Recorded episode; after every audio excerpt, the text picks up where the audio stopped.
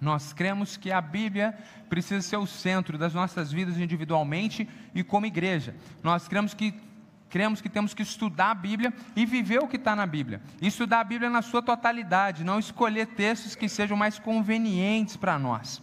Então nós queremos ser uma igreja que a pregação é central, é expositiva, mas que nós vivamos essa exposição bíblica de fato.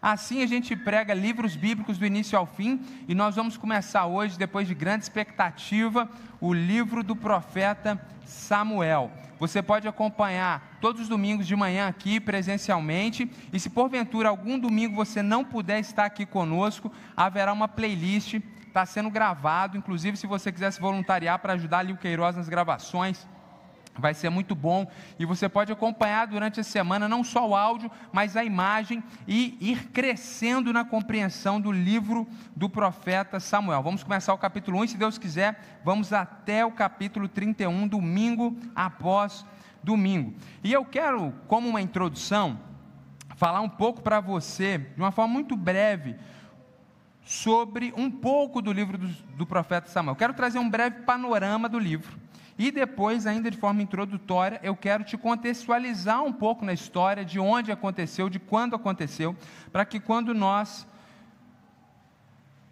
entrarmos no texto, quando nós fizermos a leitura, você esteja um pouco mais ambientado, situado e possa compreender ainda melhor. Então, breve panorama do livro de Samuel, eu quero te dizer o seguinte: para começar, no original hebraico, esse é um livro único, não são dois livros, é um livro só. Inclusive, se você pegar hoje uma Bíblia hebraica, lá nós temos 36 livros, no lugar dos nossos 39. São os mesmos livros. A questão é que 1 e 2 Samuel é um livro só, 1 e 2 Reis é um livro só, e Crônicas é um livro só. Então, é um grande livro e nós estamos nos propondo a pregar a primeira parte, que é Samuel capítulo 1. As nossas Bíblias aqui no Ocidente fazem essa separação, porque senão o livro seria muito, muito longo. Então, na primeira parte, que é Samuel capítulo 1, primeiramente, a história é sobre o profeta Samuel, como ele nasceu e como ele chegou na posição que ele chegou como grande profeta e juiz e sacerdote do povo de Deus. Depois a história começa a focar na, na história do primeiro rei de Israel, que é Saul, a sua ascensão ao reinado e depois o seu declínio. E o livro termina, inclusive, com a sua morte. E quando Saul chega no ápice do seu reinado e começa a sua decadência, a história também começa a trazer de forma coadjuvante, cada vez mais presente, a história de Davi e enquanto Davi vai ascendendo, Saul vai declinando. E quando a gente chega no fim dessa primeira parte, que é Samuel capítulo 1, Saul chega ao fim da sua vida, e aí a história de Davi começa de forma protagonista no segundo livro do profeta Samuel. Então, ao longo desses 31 capítulos, nós vamos ver a história de Samuel, a história de Saul e, paralelamente, a história de Davi. Esses são os personagens principais do livro, e enquanto nós estivermos lendo essas histórias, nós vamos aprender muito sobre a soberania de Deus, sobre família, sobre liderança e sobre verdadeira espiritualidade. O livro fala muito, muito sobre humildade e orgulho, inclusive. Bom, esse é um breve panorama para você se situar no livro que nós vamos começar. E para você entender um pouco quando essa história se passa, o profeta Samuel nasceu em torno de mil anos antes de Cristo. Então nós estamos falando de uma história de três mil anos atrás. E o que estava acontecendo lá em Israel quando o profeta Samuel nasceu? Me permita te situar na história. Lembra do famoso Abraão, que Deus chamou para a partir dele constituir um povo? E aí ele teve um filho chamado Isaac, que teve um filho chamado Jacó, que teve o seu nome mudado para Israel. E aí o seu filho José, a quarta geração depois de Abraão, leva aquelas 70 pessoas daquele pequeno clã que tinha saído do Iraque, estava peregrinando, onde hoje é Israel e Palestina, para o Egito. E lá eles ficam 430 anos. Deus levanta Moisés e eles então saem do Egito para a terra de Canaã, onde hoje é Israel e Palestina, a terra que Deus disse que daria para eles. Só que agora, depois de 430 anos, não são mais 70 pessoas, mas nós temos em torno de pelo menos um milhão de pessoas ao longo daqueles 430 anos. Quando eles chegaram ali e começam a conquistar aquela terra, eles vão constituindo uma nação e nós temos ali um estado teocrático, ou seja, não há rei há Deus que governa dos céus e há leis que Deus instituiu na terra. Então, quem eram os representantes de Deus nessa terra que julgavam, executavam e legislavam? Julgavam. Eram homens chamados de juízes. E infelizmente, esses primeiros séculos e décadas do povo de Deus na terra foi terrível. Quando o profeta Samuel nasce, a espiritualidade de Israel está em baixa a ética e a moral estavam em declínio. O povo adorava outros deuses e faziam coisas absurdas. Ler o livro anterior a esse, que é o livro de Juízes, é triste. Tem algumas histórias que eu tenho dificuldade de ler para minha filha, de tão agressivas que são. Não porque Deus está fazendo alguma coisa, mas por causa da maldade do povo. O povo está fazendo coisas terríveis a história de violência, de abuso, há muita iniquidade entre o povo de Deus. E aí, Deus vai levantando uns juízes para tentar ajudar o povo, mas o povo é ruim, o povo é mau, e é nesse contexto de muita tristeza, nesse contexto de declínio espiritual, que nasce o último dos juízes de Deus, o profeta Samuel digo o último dos juízes, porque esse juiz chamado Samuel, que a gente vai daqui a pouquinho contar sobre a história a respeito do seu nascimento, ele que transicionou esse estado teocrático para uma monarquia e vai ascender o poder com o primeiro rei, que é o famoso Saul, que vai ser sucedido por mais famoso ainda, o rei Davi. E ele é o último juiz e o primeiro dos profetas entre uma sucessão de profetas que vão surgir em Israel, e aí os livros agora, as histórias bíblicas, vão ser recheados de grandes profetas de Deus. Bem, o texto que nós vamos ler hoje, capítulo 1, fala justamente sobre a circunstância dramática em torno do nascimento de Samuel. A circunstância dramática porque a sua mãe era estéril, a sua mãe não podia ter filhos. Então quero ler com você Samuel capítulo 1. Leremos hoje até o verso 18.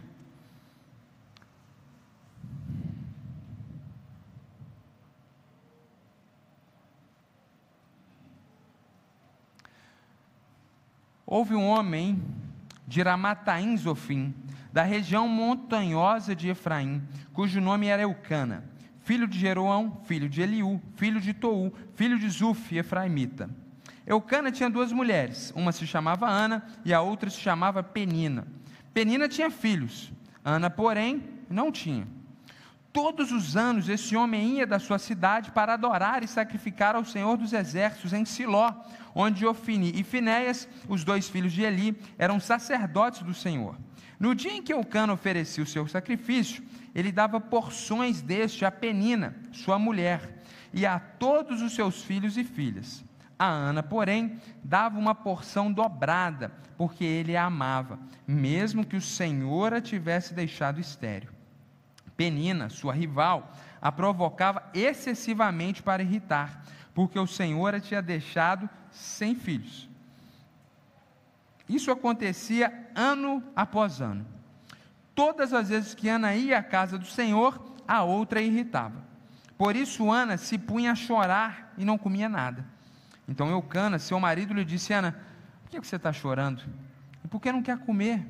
E por que você está tão triste? Será que eu não sou melhor para você do que dez filhos? Certa vez, após terem comido e bebido em Siló, Ana se levantou quando o sacerdote Eli estava sentado na sua cadeira, junto a um pilar do templo do Senhor. E Ana, com amargura de alma, orou ao Senhor e chorou muito.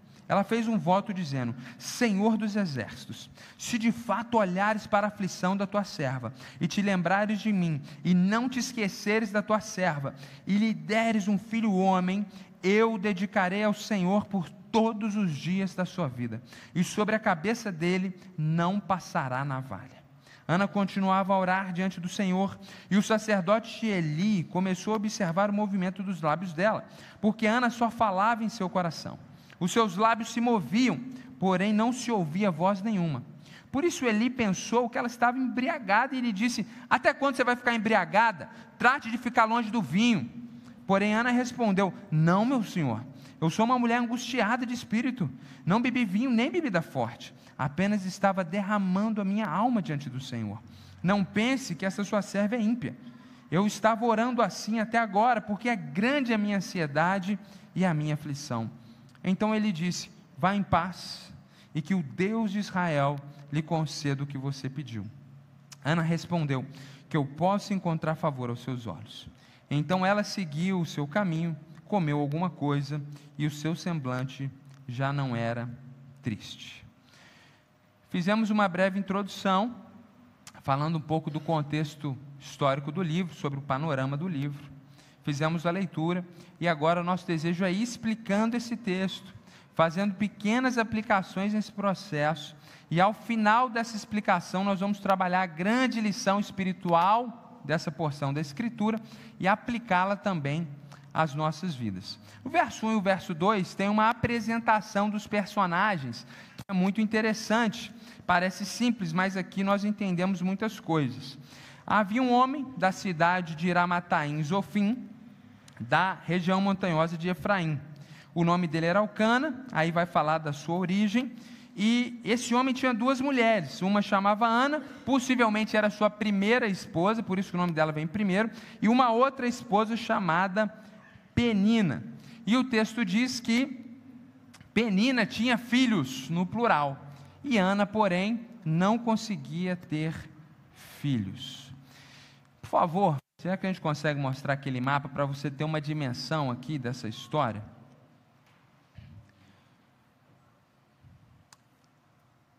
Essa setinha, essa bolinha, esse ponto vermelho aí, é a cidade de Ramá. Depois, toda a história, a gente vai ver que Samuel julgava e cuidava das pessoas lá em Ramá. Ramá é só contração de um nome muito grande. O nome da cidade era Ramataim Zofim. Depois ela ficou conhecida como Ramá, tá bom?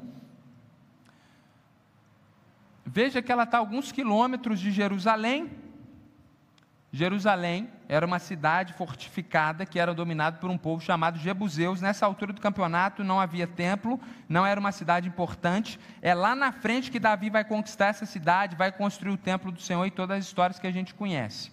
Próximo mapa, por favor. Ali você vê Ramá, embaixo Jerusalém, e em cima está escrito ali, um poucos quilômetros, a cidade de Siló, que vai aparecer aqui na história daqui a pouco. Então, Jerusalém, Ramá, Siló, são cidades bem próximas, vão aparecer na história o tempo inteiro. No meio você vê aí uma, uma, uma, uma, uma linha azul, que é o Rio Jordão. Aqui nós temos o Mar Morto, é morto porque não tem saída de água, 400 metros abaixo do nível do mar. Aqui em cima está escrito Amon, aquele pontinho vermelho, vermelho ali, a cidade é Rabat Amon, que Davi também vai conquistar depois. Hoje é a cidade de Amã, onde nós moramos um tempo da nossa vida enquanto missionários. Muito obrigado. Então o que, que ocorre? Esse homem Alcana, Eucana, vivia numa cidade de, vivia numa cidade, ele era da tribo de Efraim, era uma tribo dentre as tribos de Israel. E ele tinha uma esposa chamada Ana, e o nome Ana significa graça, ou aquela que foi agraciada. Só que naquela cultura essa mulher parece que foi desprovida da graça de Deus, porque naquele contexto não havia coisa mais importante para uma mulher do que casar e ter filhos. Casar era importante, mas ter filhos era muito mais importante. E ter filho homem, então, aí era a honra e a glória total. Ela possivelmente era a primeira esposa, e como ela não podia ter filhos, isso era muito pesado naquela cultura, ela então passa por um processo muito difícil, porque o seu marido se casa com outra mulher. Desde o princípio, Deus instituiu a monogamia: um homem para cada mulher, uma mulher para cada homem. Mas desde os primórdios, os homens têm pecado e adquirido para si mais de uma mulher. E por esse motivo muito triste, você imagina a posição de Ana, amando o seu marido. O texto destaca que o seu marido a amava, mas a família não teria descendentes. Naquela cultura patriarcal, isso era a maior tragédia de um homem. Então ele se casa com outra mulher, que é a Penina, seu nome significa joia, talvez era uma mulher muito bonita, ou pelo menos seu nome indica isso, e essa mulher, ao contrário de Ana, ela tinha muitos e muitos filhos. Então a, a Ana estava numa situação muito difícil. Ela se casa apaixonada e o seu marido apaixonado por ela, eles se amam, mas porque ela não consegue ter filhos, ela agora vê o seu marido se casando com outra mulher, vê essa mulher dando filho após filho e ela não consegue engravidar.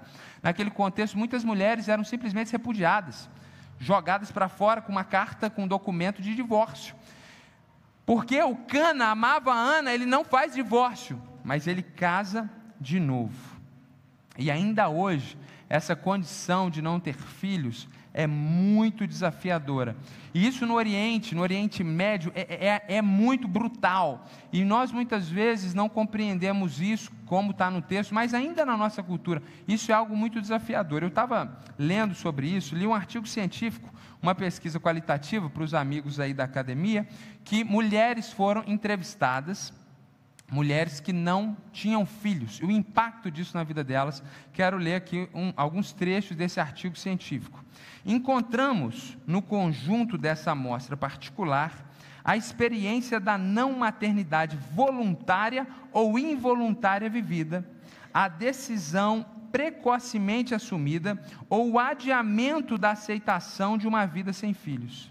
Cada vivência pessoal envolveu questões e sugeriu temas variados, que foram abordados de maneira bastante matizada, formando como que um contínuo em relação tanto à qualidade das experiências quanto à intensidade dos sentimentos correlatos. Assim, a não maternidade emergiu como uma experiência multifacetada com diversos significados, ou seja, a pesquisa foi feita com mulheres com uma certa idade, muito bem-sucedidas na sociedade, mulheres econômicas e socialmente independentes, autônomas, em cargos de liderança, mas que por uma decisão própria no passado optou não casar e não ter filhos, e outras que tentaram ter filhos e não puderam ter filhos. E aí, há relato de várias mulheres, no artigo eu quero ler aqui de duas delas. Uma é uma mulher de 49 anos, que descreveu um interminável diálogo interior no qual demonstra que vai adiando a sua hora da verdade e disfarçando uma evidência que parece ainda não suportar. O fantasma da infertilidade foi afastado através de exames médicos. Então ela viu que biologicamente ela podia ter filhos, mas não basta um organismo saudável para gerar filhos. É preciso que não existam obstáculos de outra ordem para concretizar o que parece ser a coisa mais importante e até o momento impossível, relata Clara. Para ela, filhos também são mais do que um simples resultado do encontro de óvulos com espermatozoides realizado em algum laboratório. Seriam os frutos de um profundo e idealizado relacionamento amoroso que até hoje não ocorreu. Ela já pensou tanto no assunto que, em suas considerações, faz uma importante discriminação. O desejo de estar grávida é diferente do desejo de cuidar de um filho. E a associação de ambos não é automática. A gente tem que lidar com essa esterilidade, muitas vezes, essa dor das pessoas, que não é porque a mulher não pode biologicamente ter filhos, mas porque ela não se casou. E essa, essa mulher, o texto, o artigo científico não diz se ela é cristã, mas nós temos que lidar com essa realidade de mulheres cristãs que não conseguem se casar ou que decidiram não se casar para investir na carreira e depois não encontram um par.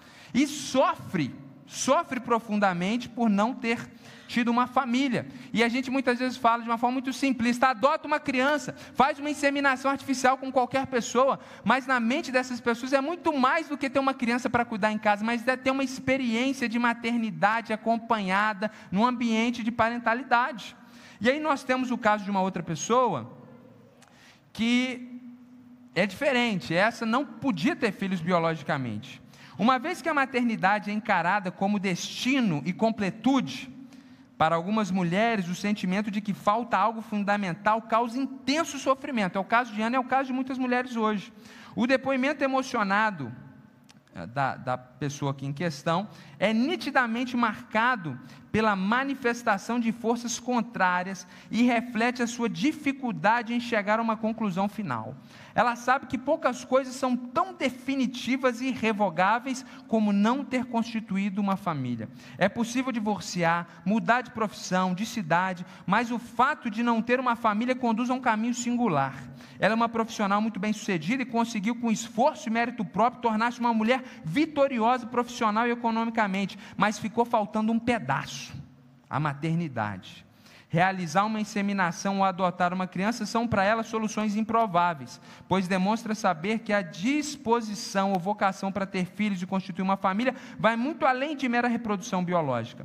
A constatação de que nunca será mãe é muito difícil e solitária e dá margem a um intenso e doloroso exame introspectivo, no qual são enfrentadas questões muito complicadas, envolvendo aspectos de personalidade e do passado. A maternidade é tão fundamental para a noção de feminilidade que a reorganização da identidade ameaçada leva tempo a ser alcançada. Eu achei esse artigo, eu, eu fui lendo ali, eu, eu achei como que essas mulheres colocaram nesse artigo o que isso significa para uma mulher. Que eu acho que para vocês isso é muito natural. Agora, para nós homens é difícil compreender. Eu fiz questão de ler para não ficar só uma coisa genérica de Ana. E aqui a gente está ouvindo a vozes das Anas desse tempo. Mulheres que não podem ter filhos. Então isso era algo dramático para Ana, é dramático para as mulheres hoje, isso gera muito, muito sofrimento. E do versículo 3 até o versículo 8, que a gente vai ter, é, é o texto mostrando essa aflição de Ana. Porque todos os anos, verso 3, o Eucana saía da sua cidade, Ramá, e ia para a cidade de Siló. Por que, que eles iam para a cidade de Siló? Porque naquele tempo não havia igreja, naquele tempo não haviam vários templos, nem templo algum havia. Havia uma tenda móvel feita de pano, pau, ouro, e essa tenda os israelitas levavam de lugar em lugar, e naquele tempo ela estava fixada na cidade de Siló.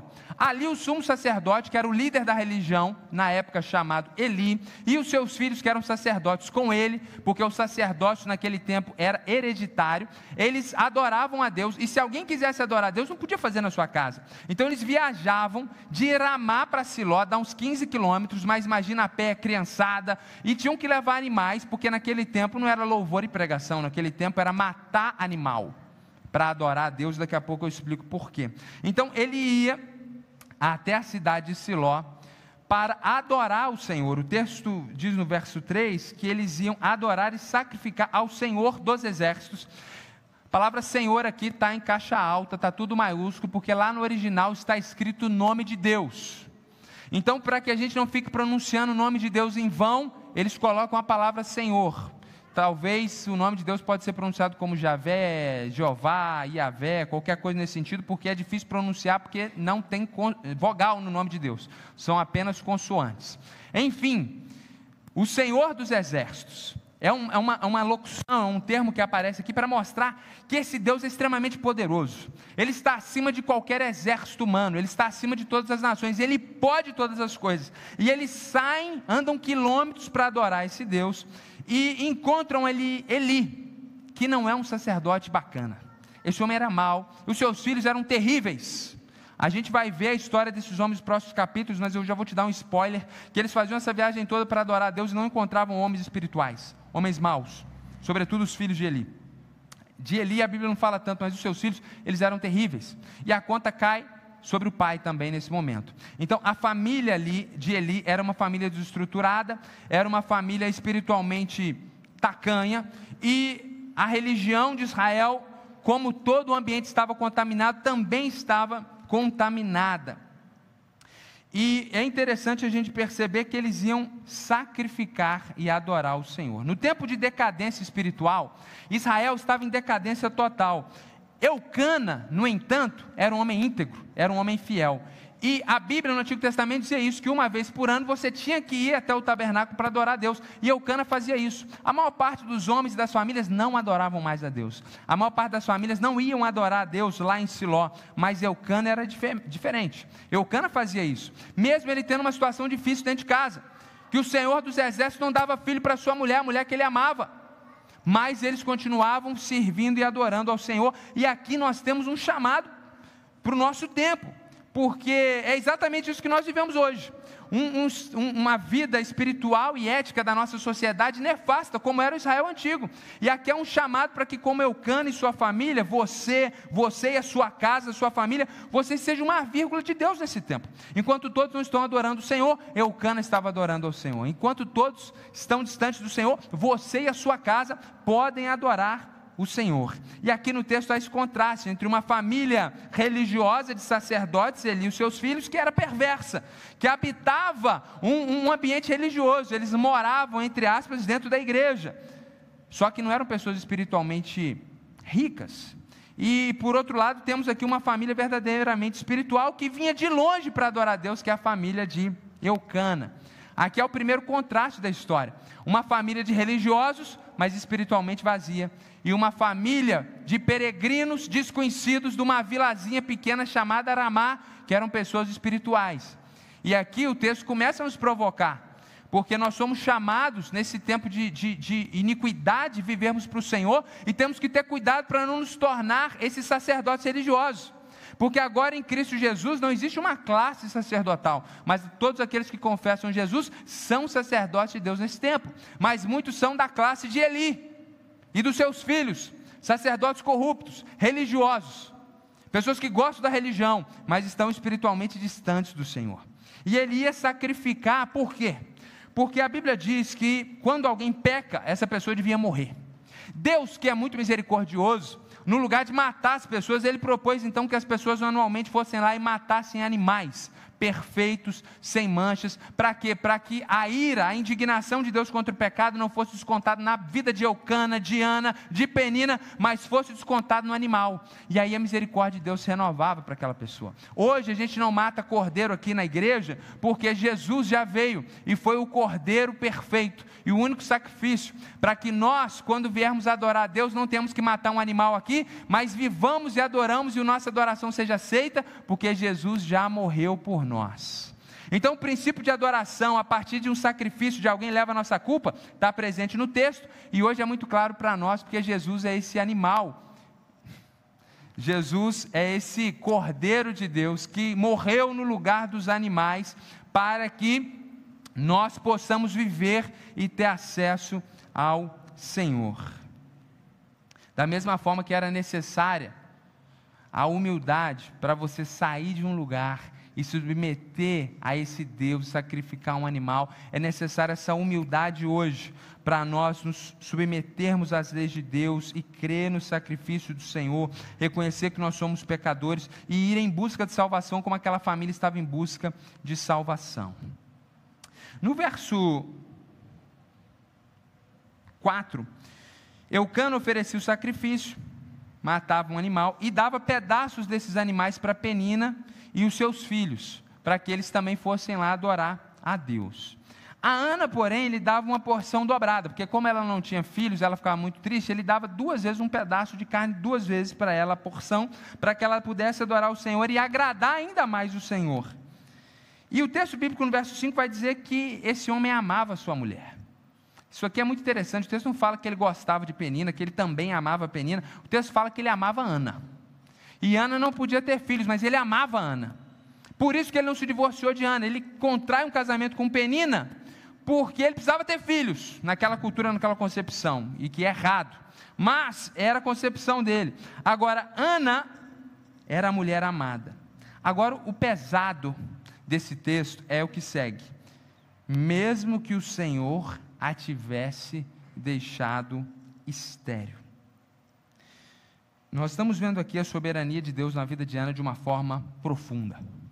O texto está dizendo que aquela mulher não tinha filhos porque Deus assim não desejava. Nós podemos ver isso de uma forma ativa, ou seja, Deus criou Ana de tal forma que ela não podia ter filhos ou criou ela saudável e por algum momento Deus impedia a sua fecundação. Ou podemos ver isso de uma forma passiva. Ela nasce com essa debilidade não por causa da culpa de Deus, mas por causa do pecado que habita nas nossas vezes e faz com que a gente nasça com dificuldades biológicas, com tendências genéticas de várias ordens, e ela ali nasce com uma desordem reprodutiva, e aí Deus de forma soberana, não cura, não resolve o seu problema. E a gente vê a história então de forma passiva. De toda maneira, o texto está destacando que Deus está soberanamente no controle da situação. E quando nós vemos isso, qual é a nossa tendência na nossa pequenez? É pensar, poxa, será que Deus está sendo mal? Por que, que, por que, que Deus deixou essa mulher estéreo? Ativa ou passivamente, por que, que Deus não resolveu o problema dessa mulher? E aí eu quero tentar te explicar isso usando algumas metáforas simples. Por exemplo, você conhece alguém rico? Rico de verdade?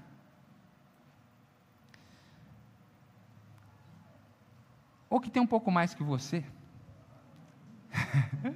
aí é muita gente, Carlos. Então tá bom. Se essa pessoa rica ou que tem mais que você, se essa pessoa não te der algo que você deseja, você pode dizer que essa pessoa não presta, que essa pessoa é ruim, que ela é pilantra, que ela é má? Qual obrigação do rico tem de te dar? Isso é pensamento comunista. é brincadeira? Não é brincadeira, não. Filosofia marxista. A filosofia marxista, ela desvaloriza o indivíduo, a propriedade privada e entende que a culpa tem que ser compartilhada e que a salvação está no coletivo. E isso aqui é satânico. Votar no fulano ou no beltrano é o de menos. Agora, a filosofia marxista ela é antibíblica ela, ela, ela não trabalha a responsabilização do indivíduo, e eu não estou aqui para dar aula de filosofia, mas é de fato algo que a gente vê muito complexo e muito delicado, e que às vezes interfere numa boa teologia. Vamos dar um outro exemplo. Você que tem filho, você dá tudo que o seu filho quer? Só se for doido. E mesmo podendo, você não faz. Por quê? Não precisa responder. A gente sabe que se a gente der tudo que os nossos filhos querem, a gente vai estragar esses meninos. Agora, sem metáfora, sendo bem direto, Deus não pode ser acusado de mal por não fazer o que queremos. Então a mulher queria ter filho, todo mundo queria que ela tivesse filho. Eu, eu, eu li essa história outro dia lá em casa e eu chorei, imaginando a dor de Ana. Agora, Deus não pode ser acusado de mal, porque Ele pode resolver o problema, mas Ele decidiu não fazer. Isso significa que Ele é soberano sobre a vida e sobre a morte. Deus não nos deve explicação. Essa é a premissa básica e é o significado dele ser Deus. Ele faz o que ele deseja e tudo que ele faz é bom, porque Deus é bom. Romanos 11:36 diz assim, num, num, numa poesia maravilhosa do primeiro século, inspirado pelo Espírito: Quem compreendeu a mente do Senhor? Quem aqui sabe mais do que Deus para dar conselhos e falar: resolve o problema de Ana. Quem pode fazer isso? Deus é Deus, meus irmãos. E aquele se revela como soberano. E a soberania de Deus, por incrível que pareça, é bem entendida pelos nossos primos muçulmanos. É, era impactante para mim ver muçulmanos com câncer terminal, rindo, felizes, vivendo a vida em paz, porque eles sempre diziam assim: Inshallah, vai dar tudo certo, Inshallah eu vou morrer, se Deus quiser, eu morro. Se Deus quiser, eu vivo. Se Deus quiser, Ele me cura. E não havia pânico face à morte, porque o muçulmano entende a soberania de Deus. E nós cristãos, aqui nesse século presente, aqui no Ocidente, não entendemos isso muito bem. Porque um dos grandes ídolos do nosso tempo é a liberdade individual. E pensar que existe um Deus soberano que frustra sonhos, destrói sonhos, um Deus que tem o seu caminho, o seu projeto, que muitas vezes vai frustrar o nosso, é desesperador.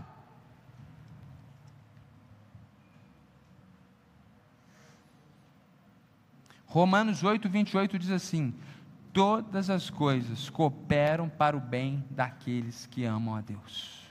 Ana amava o Senhor.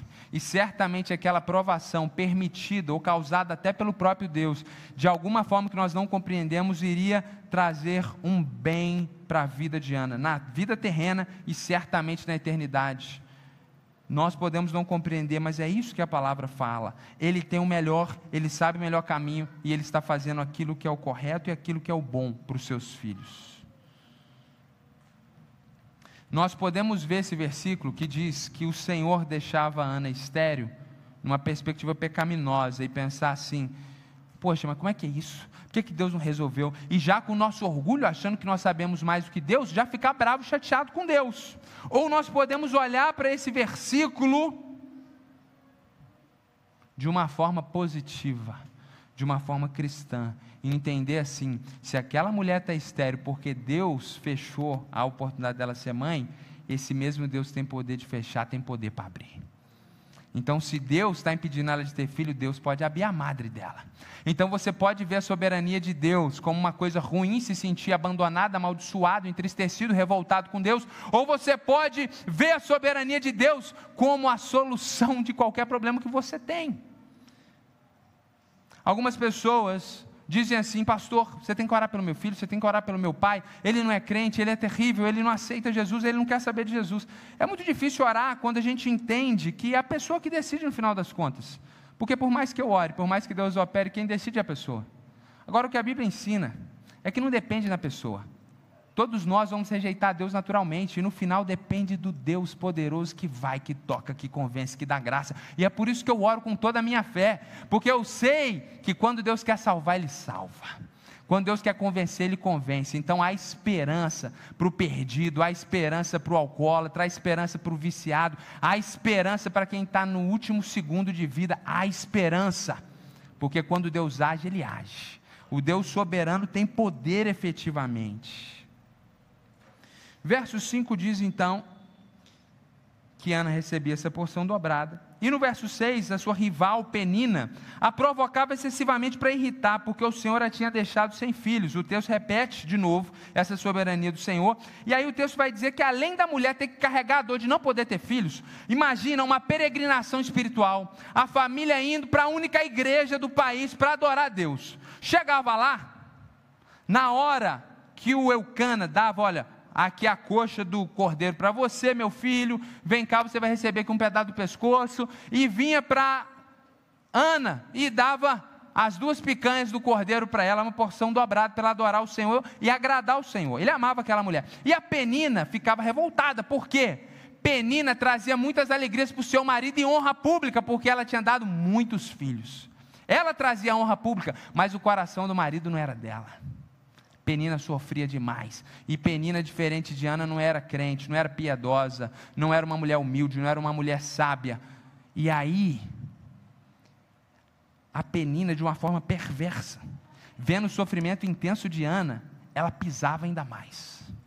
É, é, é, requinte de crueldade. A mulher ainda adorar a Deus, e talvez Penina dizia assim: Olha lá, Ana, com duas porções para adorar o Senhor, que maravilha. E ela estava ressaltando com a maldade o fato dela não poder ter filhos. E a situação era tal, era tal, que todas as vezes Ana ia lá, isso não era uma vez, não aconteceu uma vez, era toda vez. A mulher não podia adorar Deus em paz. Ela tinha uma outra mulher que já tinha roubado o lugar dela de primeiro. Ela não podia ter filho, agora ela tem que conviver com a outra mulher, infernizando ela, lembrando. E o texto diz que Ana se punha a chorar. A mulher chorava por causa do que a outra falava. Eu não sei se você já chorou porque alguém falou coisa ruim para você, coisas difíceis, coisa te humilhou. A pior coisa que tem. Você chora porque você não tem reação. Já passei algumas situações assim, você chora, sua alma, você não aguenta, você não tem poder de reação. E mesmo você, às vezes, como eu, tem um temperamento de revidar, quando você é humilhado, você não revida, você não tem força para revidar, você está ali prostrado. E Ana, ela chora e não come nada, e não é porque ah, eu determinei um jejum, a mulher não tem vontade de comer, porque não tem prazer na vida.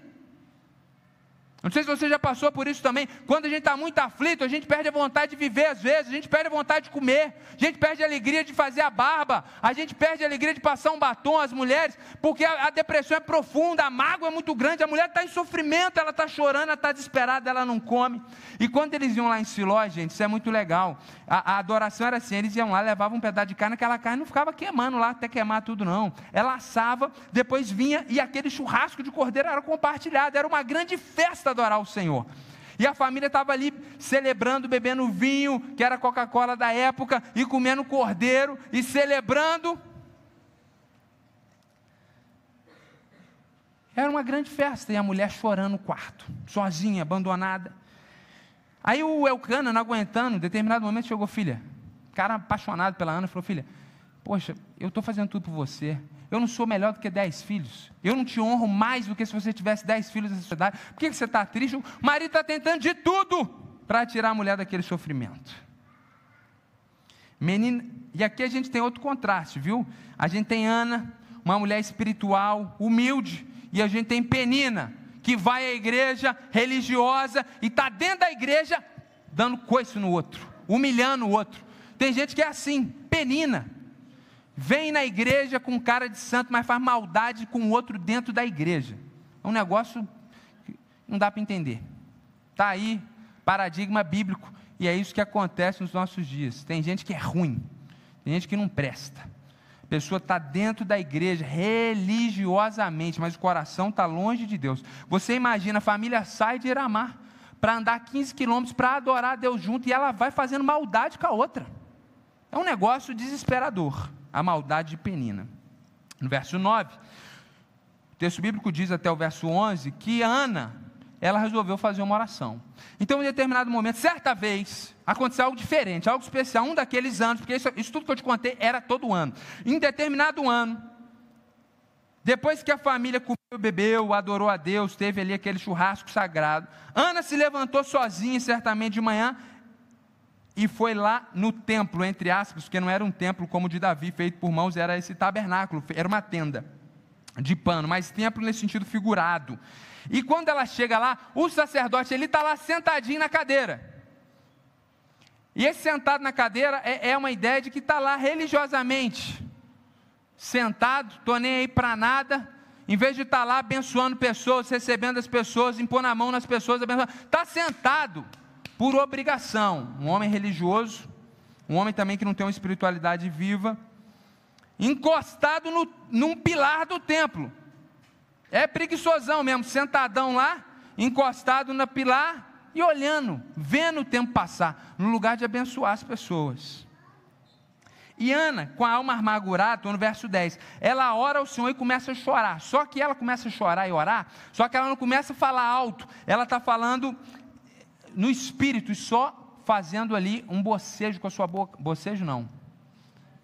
Balbuciando. Um balbuceio. Deve ter essa palavra aí, Ellen. Cadê a Ellen? Deve existir, né? Um balbucio com a sua boca. E aí, ela está ali e ela faz uma oração tremenda. Verso 11 ela diz: Senhor dos exércitos. Ela evoca o mesmo Deus que tem poder para tudo, que eles foram adorar. E ela diz: Se o Senhor olhar para a minha aflição, para o Senhor ver a dor que eu estou sentindo, e se o Senhor se lembrar de mim, se o Senhor tiver misericórdia da minha vida, não se esquecer de mim, me dá um filho homem. E ela, claro que ficaria alegre de ter uma filha mulher, mas porque ela quer fazer, quer entregar para Deus, precisava ser um filho homem, porque para o serviço no templo não podia ser uma mulher. Então, ela disse: Se você me der um filho homem, eu vou dedicar ao Senhor todos os dias da sua vida, e sobre a cabeça dele não passará navalha. Então, lembra que eu falei que o vinho era Coca-Cola daquele tempo. Qual que é o nazireado de hoje? Não beber Coca-Cola. Então, naquele tempo, o homem que era consagrado a Deus, ele não bebia vinho, nem nenhuma bebida de álcool, bebida forte, e não cortava o cabelo. Todo mundo olhava e via aquele monstro cabeludo. Esse cara é consagrado ao Senhor.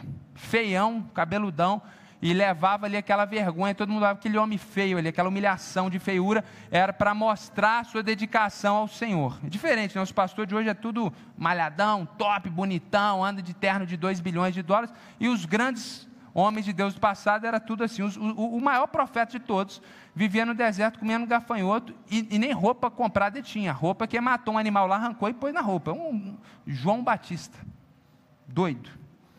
Viu um rei um dia falou: Seu pecador, você está com essa mulher, a mulher do teu marido. O rei, ó, mandou passar. O cara doido. Então é engraçado, né? os profetas de hoje são muito diferentes dos profetas do passado. Voltando para o texto.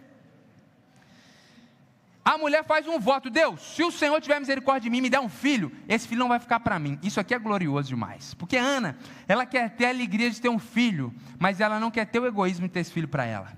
Ela vai dedicar esse filho ao Senhor. Esse filho vai ser agora do Senhor. Ele vai ser um nazireu. Eu vou consagrar ele totalmente ao Senhor. Não falta domingo que vem, não, que eu vou te explicar o que isso significa na prática. Tá bom? E aí, o texto bíblico diz que ela faz esse voto ao Senhor. Verso 12 está ali orando. Aí o sacerdotão carnal, que devia estar dormindo encostado no pilar, começa a reparar a mulher que já estava ali orando, que aqui ela não fez esse voto aqui em 30 segundos, não, tá? Isso aqui é um resumo da oração da mulher. A mulher devia estar ali horas clamando ao Senhor. Aí o cara dá uma olhada e vê que ela está lá. Talvez ajoelhada, chorando. Olha o discernimento espiritual do pastor Eli. Finalzinho do verso 13. Por isso, Eli pensou que ela estava embriagada. É assim, né? A gente julga os outros na medida das nossas práticas. Porque ele era cachaceiro, possivelmente. A Bíblia não fala isso, tá? A Bíblia não fala isso. Vai falar aí que ele era cachaceiro. Aliás, sumo sacerdote, né? Deus tem misericórdia, né? Igual Paulo lá. Chegar no céu, Jesus, olha Eli aí que você falou mal, põe o telão lá, estou perdido. Então, sacerdote Senhor Eli. Eu não sei se ele se embriagava. Mas fato é Desculpa, gente, estou empolgado com 1 Samuel. Fato é que ele não teve discernimento espiritual, certo? E aí falou que a mulher estava embriagada. Cara, na moral, eu, Sussuana, vou embora da igreja, saio de casa, não volto, morro no deserto. Cara, eu sirvo a Deus, todo ano eu vou lá adorar a Deus. A praga da outra mulher do meu marido me atormenta, me atribula, eu choro de pânico, tem crise de ansiedade, desespero. A mulher vive uma vida infernal. Ela chega no culto para adorar a Deus, o pastor chega, em vez de abençoar, falou: cachaceiro, o que você está fazendo aí? Irmão, é isso. É isso, está rindo, mas é isso, né, Joel? Cara, é, é um negócio sem noção, cara. Você imagina você chegar na igreja, você chega na igreja para adorar a Deus, você é maltratado pelo pastor. É, vamos, vamos pensar aí, sei lá, Joel está aí, ó, casado, vai ser pai para Tainá e glória a Deus. Aí o cara chega lá no culto, visitante, Joel, pô, trabalha ali o dia inteiro cortando cabelo, jiu-jiteiro cara musculoso, chega lá no culto, aí vem a revelação lá, aí varão carnal, mostrando esses braços aí, o Senhor vai te matar, não sei o que, que acontece, direto, a gente vai nessas igrejas malucas aí, é uma revelação nada a ver, te julgando pela sua aparência, quanta gente está fora da igreja por causa dessa atitude aqui de ali, você desqualifica a pessoa pela aparência, então a gente tem aqui outro contraste, uma mulher de Deus humilhada aos olhos dos homens mais profundamente espiritual, e um religioso santarrão sem discernimento espiritual algum, Veja como a Bíblia vai fazendo um contraste, gente, nessa história com vários personagens. A gente tem que tomar cuidado para ver quem é você nessa história. E aí, o texto bíblico diz que essa Ana passa por essa situação muito triste, cara pensa que ela estava embriagada. É a terceira aflição dela da história. Ela sofre porque ela não pode ser mãe. Ela sofre porque a outra faz ela chorar de tanta coisa ruim que fala. E agora ela sofre dentro da igreja. Ela sofre no templo do Senhor. Ela sofre ali naquele ambiente que deveria ser de graça, de bênção, de oração, de intercessão, de acolhimento. Ela está sendo humilhada e pisada ali dentro. Agora, a reação humilde de Ana é muito legal. Eu já falei o que eu faria. E a reação dela é legal, fala, olha o que ela responde, verso 15, não, meu senhor, chama o homem de senhor, não, pastor, que isso, pastor, misericórdia, eu estou aqui, não estou bêbada não, é que eu estou muito angustiada, eu não bebi vinho coisa nenhuma, eu estava aqui só derramando minha alma, não pense que eu sou ímpia não, ímpia é o que? É uma pessoa impiedosa, uma pessoa má, uma pessoa que não crê em Deus, eu estava orando assim porque eu estava ansiosa, quer dizer, a mulher humildemente, ela se coloca diante do sacerdote, a humildade dela é constrangedora, e é isso, né? O sofrimento, um dos propósitos do sofrimento da nossa vida é gerar humildade. Então acho que ela reagiu com tanta humildade diante do sacerdote que humilhou ela, porque ela vinha sendo humilhada. É assim, quando a gente sofre, quando a gente é humilhado, lá na frente, quando você passa por aquilo de novo, você não tem orgulho, você não quer revidar, você consegue administrar aquilo melhor. Então Deus vai quebrantando a gente através do sofrimento, Deus vai nos preparando, Deus vai nos forjando, Deus vai nos tratando, nos humilhando para que a gente possa ser mais humilde. Sofrimento gera esse tipo de humildade. E aí está lá o sacerdote sem discernimento, orgulhoso, e a mulher sincera, espiritual, cheia de humildade. E depois desse diálogo, verso 18 diz que então, finalzinho, ela seguiu o seu caminho. Voltou para casa e comeu depois de muitos dias. Essas festas davam pelo menos três dias. E o seu semblante já não era triste. Ela chegou quebrada, ela foi humilhada pela, pela sua rival, ela é humilhada dentro do templo, mas porque ela colocou toda a sua tribulação aos pés do Senhor, apesar de tudo isso, ela saiu consolada, saiu diferente. Aquela oração mudou aquela mulher. E ela então come com tranquilidade e o seu semblante já não era triste. Deus curou a alma dela naquele processo ali de oração e de intercessão. Houve uma completa mudança. E aqui eu digo para você, compartilho com você a grande lição espiritual desse texto para as nossas vidas. Eu creio, meus irmãos, que esse texto está nos ensinando que o Deus soberano, que permite a aflição, traz consolo ao coração humilde que se refugia nele. Deus é soberano, Deus pode permitir que você passe momentos difíceis. Jesus falou isso: no mundo vocês vão ter aflições. Eu envio vocês como cordeiro e meia lobos. Então, sim, meus irmãos, nós iremos sofrer nesse mundo. Por problemas de saúde, por problemas biológicos, por tragédias socioeconômicas, por questões governamentais, por questões familiares, por questões da nossa alma. Todos nós, em algum momento, passaremos pelo vale da sombra da morte. E Deus soberanamente não é que Ele te lançou ou te esqueceu, soberanamente, orquestradamente, planejadamente, no controle da sua vida, porque você pertence a Ele, Ele vai permitir. É o que o salmista disse: ainda que eu ande pelo vale da sombra da morte, porque todos nós passaremos nesse lugar que não tem água tranquila, nem pasto verdejante, é vale de sombra, de morte, de perigo. Nós vamos passar e ele fala, mas eu não vou temer, por quê? O Senhor está comigo. Então, o Deus soberano permite você passar situações talvez inexplicáveis, que não faz sentido. Por que, que Ana era estéreo? Por que, que isso está acontecendo contigo? Eu não sei. Teologia não tem resposta. A gente sabe, precisa continuar acreditando que Deus é soberano. Então, nós precisamos aceitar com humildade a soberania de Deus. Foi Agostinho que nos ensinou a fazer essa oração muito importante. Senhor, ajuda-me a aceitar aquilo que eu não posso mudar. Então eu oro, eu clamo, e se Deus não faz, eu preciso aceitar. As pessoas que se afastam de Jesus e deixam de comungar na igreja, porque estão passando tribulação, evidenciam que estavam em busca das bênçãos de Deus e não de Deus. E aí a gente, claro que não vai falar isso, nem pensar isso, a gente vai sempre colocar a culpa no pastor, na igreja, em alguém. Mas é porque a gente não estava em busca do Senhor, a gente estava interessado naquilo que Ele podia dar. E quando Ele não deu o que a gente queria, a gente ficou dodói. É Paulo que tem um problema, possivelmente físico, talvez psíquico, que a Bíblia chama de espinho na carne, e ele ora três vezes. A Bíblia fala que ele orou três vezes, significa o quê? Que ele fez essa oração de Ana.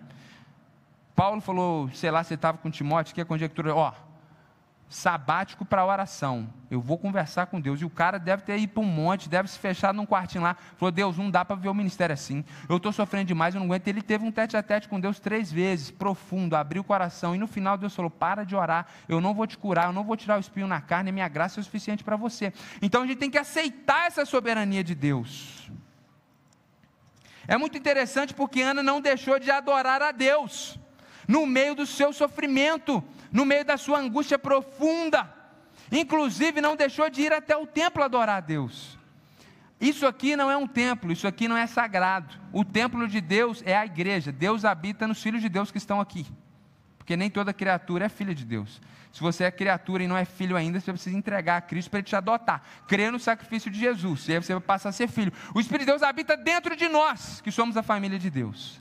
E alguns deixam de comungar com esse templo, com essa família, justamente por causa do sofrimento. Eu não consigo entender isso. Sinceramente, com todo respeito, mas algumas pessoas que, quando estão passando situações difíceis, que era a hora da gente buscar Deus com todo o coração, é a hora que as pessoas se afastam de Deus. Eu não consigo entender. Porque tem coisa na nossa vida que quem resolve é só Deus. Tem coisa na nossa vida que quem resolve é somente o Senhor. Ana não deixou de adorar a Deus indo fazer viagem de adoração.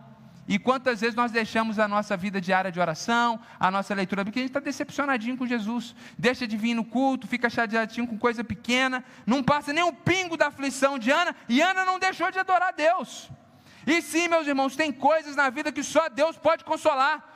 O marido amava, fazia tudo por ela, e às vezes é assim: o nosso cônjuge faz de tudo e não resolve. Tem coisa que terapia pode ajudar, mas não resolve. Tem coisa que só Deus pode curar o coração, a alma, que é o que aconteceu ali com Ana. Eu não sei se Ana conhecia essas histórias, mas possivelmente sim. Porque todo israelita sabia as histórias dos seus antepassados, oralmente. Abraão foi o grande pai da fé. Ele teve uma mulher chamada Sara que era estéreo. Esse casal estéreo teve um filho chamado Isaac. E ele casou com uma mulher que ele amava, chamava Rebeca. E Rebeca era estéreo.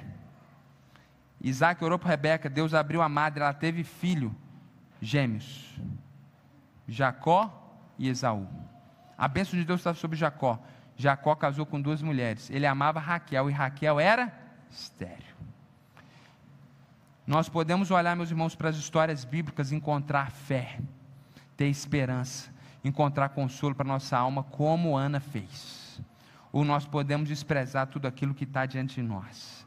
Bem possivelmente, Ana orando, se lembrando de Sara, de Rebeca e Raquel, que eram estéreis, estéreis. Mas o Senhor abriu a madre e elas puderam ser mães de ícones. Porque Raquel, esposa do Jacó, foi mãe de José. E José teve dois filhos, Manassés e Efraim. E é da tribo de Efraim que nós temos Ana, Eucana e o profeta Samuel. Ana está orando e está viva, porque Deus fez um milagre na barriga de uma mulher estéril. E agora ela está ali na mesma situação, e ela que reconhece esse Senhor soberano, ela sabe que Deus pode fazer algo por ela e Deus pode fazer algo por você. Então, seja qual for a sua aflição, você pode encontrar consolo se com humildade você se refugiar no Senhor. Salmo 46, por favor, Duda, verso 1. Esse é um salmo dos filhos de Coré. Há uma teoria bíblica, é possível que sim, mas não é certo. Mas há uma possibilidade bem real de que os filhos de Coré, que, que fizeram acho que uns 10 salmos, pastor Rafael, uns 10 salmos, filhos de Coré, 10, 15 salmos, há uma grande probabilidade que os filhos de Coré sejam descendentes sanguíneos do filho de Ana, o profeta Samuel. E é muito interessante, porque sendo isso verdade ou não, o, esse é um salmo dos filhos de Coré, que eram adoradores do templo do rei Davi, faz muito sentido. Olha o que eles dizem: Deus é o nosso refúgio e fortaleza socorro bem presente nas tribulações. Talvez se lembrando da sua antepassada Ana. É exatamente isso que esse texto está nos ensinando. Que Deus, Ele é soberano, permite que você passe por aflições, mas Ele não está rindo, Ele não está feliz porque você está sofrendo, Ele está contigo. E Ele quer trazer no meio dessa tribulação refúgio, força. Deus é contigo, como foi com Ana, e Ele pode responder às suas orações. Então, você que está passando pelo vale da sombra da morte, você que está sofrendo por alguma coisa, se algo tem roubado a sua alegria, se algo está matando você por dentro, e algumas feridas são verdadeiros tiros no peito, e a gente está numa UTI, e algumas coisas é aquele calcanhar de Aquiles sangrando, e a gente vai perdendo a força na caminhada, porque a gente está carregando aquela mágoa, porque a gente não consegue lidar com aquilo. Eu quero dizer para você, seja qual for o seu sofrimento, vá até o Senhor. Tenha um encontro com Deus. E eu quero dizer isso, meus irmãos, muitas vezes o Senhor não nos responde. Eu não estou falando que Ele vai fazer o que você quer, mas não nos responde como respondeu Ana, de, de, de mudar o coração. É porque a nossa oração é uma oração de lamento sem fé. Uma coisa é você chegar a Deus, eu não sei como é que eu vou pagar o IPVA. Deus, eu não tenho dinheiro. Deus, meu nome, meu nome vai ficar sujo. Eu vou envergonhar seu nome. Ah, meu Deus do céu, como é que eu vou fazer? E você começa a orar e você espera na oração, porque você começa a ficar ansioso. Aí começa a vir um monte de problema. E aí você fica ali meia hora orando, reclamando com Deus, porque não tem um aumento. O Senhor, o Senhor está vendo a aflição, meu pai. O meu patrão falou que ia, Senhor, me promover, meu Deus, mas o inimigo tirou de mim. E aquela oração de reclamação, meu irmão. Essa oração, ela revela um coração desprovido de fé. Oração de fé como oração de Ana. Oração de confiança. A mulher chega diante de Deus e sabe que Deus pode fazer algo. Então ela pede porque o Senhor pode fazer. Então a sua oração é: Senhor, eu não tenho dinheiro para pagar o IPVA, mas eu creio que o Senhor vai cair pão do céu. Me dá o dinheiro para pagar o IPVA e me dá mais para eu dar o dízimo desse dinheiro. Eu sei que o Senhor pode fazer. Glorifica o teu nome. Deixa eu dar esse testemunho lá no meu trabalho. Essa é a oração, não precisa gritar, não. Isso é de personalidade tá? Não é que eu estou exigindo nada de Deus, mas tem gente que fica mais doido igual eu, então é natural. Mas algumas pessoas, pode ser tranquilo, mas são orações de fé, orações de fé, que você coloca para o Senhor de fato, e talvez Deus vai fazer o pão cair do céu, talvez não. O importante, a Bíblia não fala que Ana saiu grávida, e nem que Deus falou que ela ia ter filho, mas o coração da mulher foi transformado. Então isso eu posso garantir a você, eu não posso prometer a você que Deus vai resolver todo o seu problema, fazer o que você quer, porque isso depende de Deus, não depende de mim, mas eu posso te garantir que Deus quer consolar a sua alma, Deus quer curar a sua alma, Deus quer curar o seu coração, Deus quer trazer paz, Deus quer trazer para você do Espírito dele que traz essa paz que excede todo entendimento. Então, seja qual for a sua dor, vá de todo o seu coração e se derrame na presença do Senhor. É isso que muitas vezes está faltando. Não só orar e se emocionar quando o Jansen vem aqui orar, mas chegar em casa, em vez de ligar a televisão, manda o marido fazer o almoço e fecha a porta do seu quarto e grita lá na presença de Deus, chora e só sai de lá. Como Jacó quando brigou com o anjo na hora que o Senhor me abençoar. E se não for o sim de Deus, é a presença consoladora de Deus que afinal de contas, a presença dele é melhor do que a resolução do problema. Resolução do problema é legal, mas andar nas asas do Espírito e cheio da glória de Deus é melhor ainda. O Deus soberano que permite aflição traz consolo ao coração humilde que se refugia nele.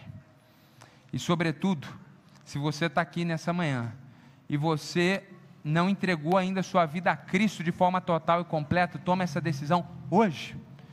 Se entregue completamente a Ele, porque é Ele que é a fonte de paz, de alegria, de refúgio, de sentido, de direcionamento. Eu queria orar por você nesse momento, se você puder fechar os seus olhos, enquanto o ministério de louvor já se posiciona aqui para nós terminarmos adorando a Jesus. Senhor, algumas pessoas aqui se encontra um pai como Ana, feridas, quebradas, espiritualmente, emocionalmente e talvez até fisicamente doentes, porque o peso da aflição é muito grande, Senhor. Alguns carregam dores, fardos, memórias que assombram, como Ana, meu Deus, que passava por uma humilhação pública naquele contexto, que não podia realizar o sonho de ser mãe e Deus era humilhada dentro do seu ambiente familiar, foi desrespeitada no ambiente religioso. Ó Deus, quantas pessoas aqui sentindo o peso que Ana sentiu. E a minha oração é que nessa manhã, o mesmo Senhor dos Exércitos que tocou Ana e consolou, e o semblante dela foi mudado, que o Senhor toque essa pessoa nessa hora, Pai que o Senhor faça milagres aqui, milagres no coração, cura. Deus, em nome de Jesus, essa pessoa que já perdoou essa coisa do passado, mas essa ferida continua aberta, cura essa ferida agora, Senhor. Limpa esse coração nesse momento. Deus, que essa mágoa, essa tristeza que ela tem carregado, que ela seja livre disso de uma vez por todas, em nome de Jesus. Deus, que essa situação que tem roubado a paz, o sono, trazido ansiedade, Deus, seja mil caindo a um lado, dez mil à direita, que essa pessoa esteja, Deus, espiritualmente, emocionalmente firmada no Senhor, alegre no Espírito Santo, em paz com a paz que vem de Deus. Senhor, dá do teu Espírito, Deus, para esse coração que sofre. E nos dá esse coração de Ana, que persevera, que continua adorando, que continua glorificando, mesmo em meio às provações dessa vida. Não queremos desanimar, não queremos ser orgulhosos, achando que Deus tem que dar, que Deus tem que fazer, queremos ter humildade e nos refugiar no Senhor. E saber que apesar de soberano, o Senhor igualmente é bom, o Senhor nos ama e o Senhor tem consolo para nós. Consola os corações quebrados, coloca no lugar esse vaso quebrado, faz de novo, cura, faz um milagre, restaura a mente, o psique, a cognição dessa pessoa, reestrutura, Senhor essa é a nossa oração, uma oração pedindo a tua cura. A oração pedindo o mesmo derramado espírito que o Senhor deu a Ana naquela manhã, sobre essa irmã, sobre essa Ana desse tempo, sobre esse homem, sobre esse adolescente, sobre esse jovem que está aqui, talvez até alguma criança. Porque o Espírito do Senhor é o mesmo. O Senhor dos exércitos está conosco. E nós te agradecemos por isso. Em nome do Senhor Jesus que nós oramos. Amém, Senhor. Jesus te abençoe muitíssimo.